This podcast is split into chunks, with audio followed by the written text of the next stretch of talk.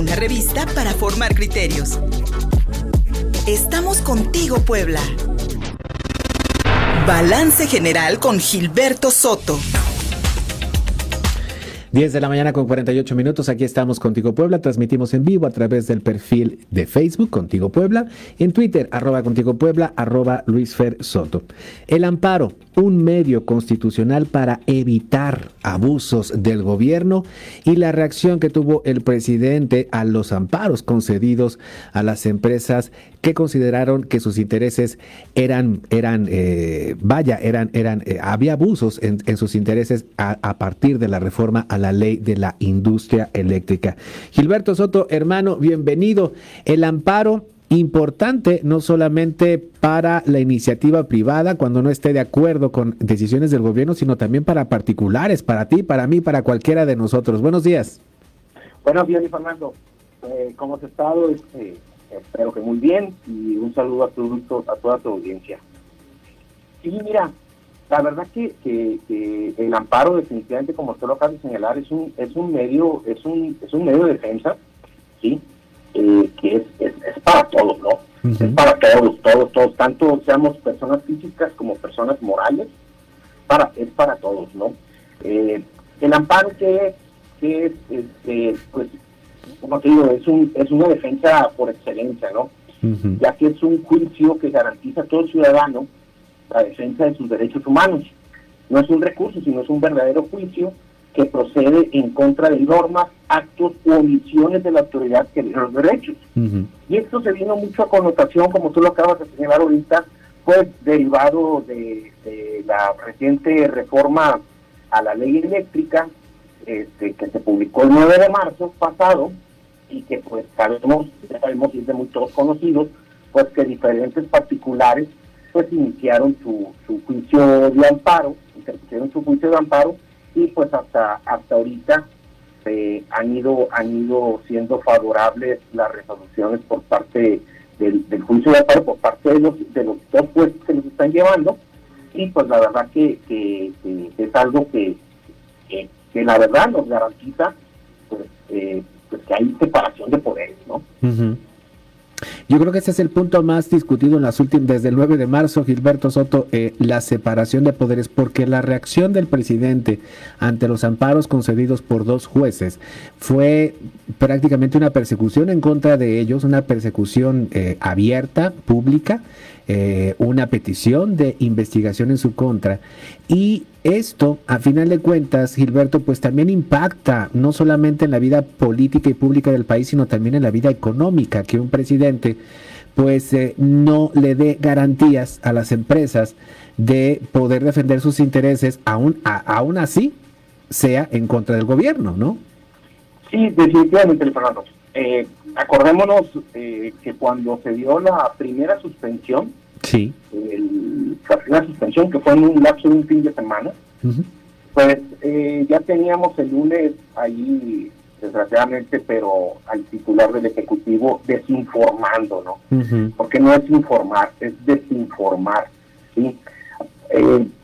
como tú lo acabas de decir, o sea, solicitar que, que la Judicatura Federal el Consejo de la Judicatura Federal investigue a este juez, señal, llegar al descaro, de Fernando, de señalar que si la Constitución no va por los caminos de su tan llamada transformación, modificar la Constitución es un acto de irresponsabilidad. Y más es un acto de irresponsabilidad, y Fernando, el hecho de que no quieras respetar los pocos medios de, defensa ante estos actos de la autoridad que tenemos como ciudadanos y gobernados. Es, es, es muy es, muy triste, es muy lamentable estar viendo este, estar observando, no viendo, estar observando, porque no veo la mañanera, no titula de verlo, estar observando estas expresiones por parte del titular del Ejecutivo. Lo bueno ha sido la Suprema Corte de Justicia respecto a juicio de amparo eh, se ha señalado en diferentes ocasiones, ¿no? Que pues el amparo, como te comento, es un medio de defensa, ¿no? Que las personas tenemos, todas las personas que tenemos para proteger ante los tribunales de derechos humanos que reconocen nuestra constitución cuando considere que una, que una autoridad lo está violentando. Por lo tanto, es un medio de control constitucional, por medio del cual todas personas físicas morales pueden impugnar las normas generales, así como los actos o omisiones de autoridad que entiende violatorios y derechos humanos reconocidos por la Constitución. Respecto, respecto a la reforma eléctrica, ya se lo habían señalado el presidente.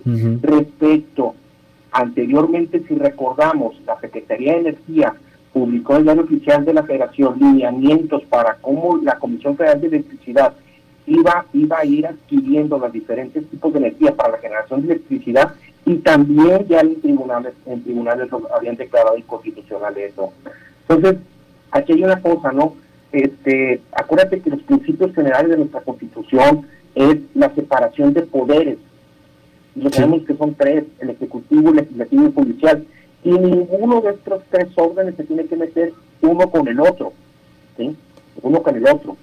Entonces, desgraciadamente, recordemos que aquí hay un, aquí hay un hecho sin precedentes.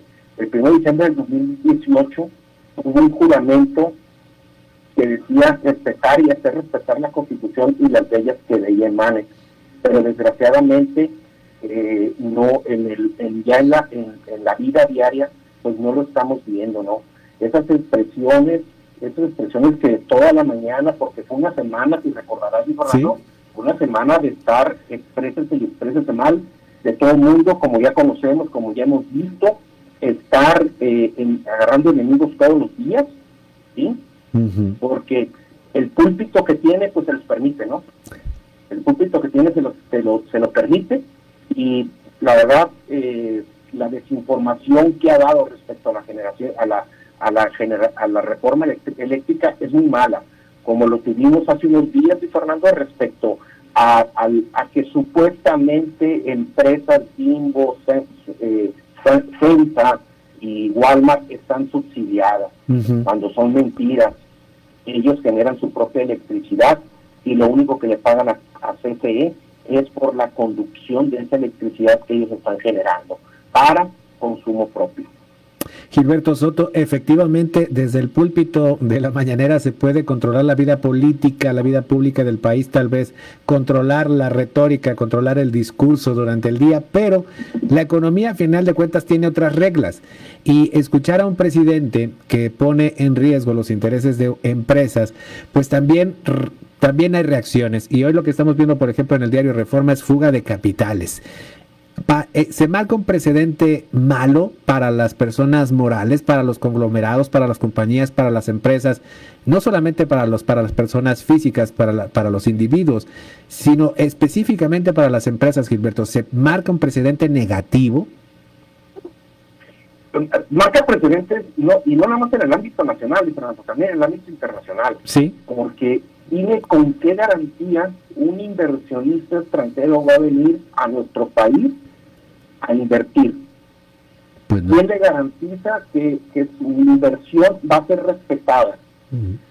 Ya tenemos casos, Fernando. Tenemos la cervecera que se instala en Mexicali.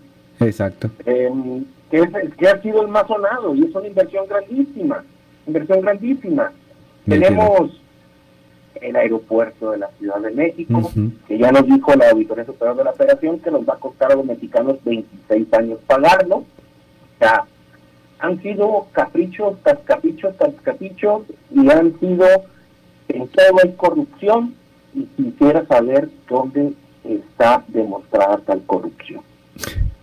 Creo que sigue, sigue galopante. Esa no se ha terminado, lamentablemente. Como tampoco se han terminado las condiciones de desigualdad de, de, los mexicanos.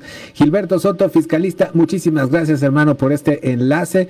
Para quienes te pudieron escuchar hoy, te quieran encontrar en redes sociales, ¿cuáles son las vías? Muchas gracias, Fernando. Mira, eh, mi Twitter es arroba gilsoto70, mi Facebook es Gilberto Soto y mi correo electrónico es gilsoto70 arroba prodigy.net.mx.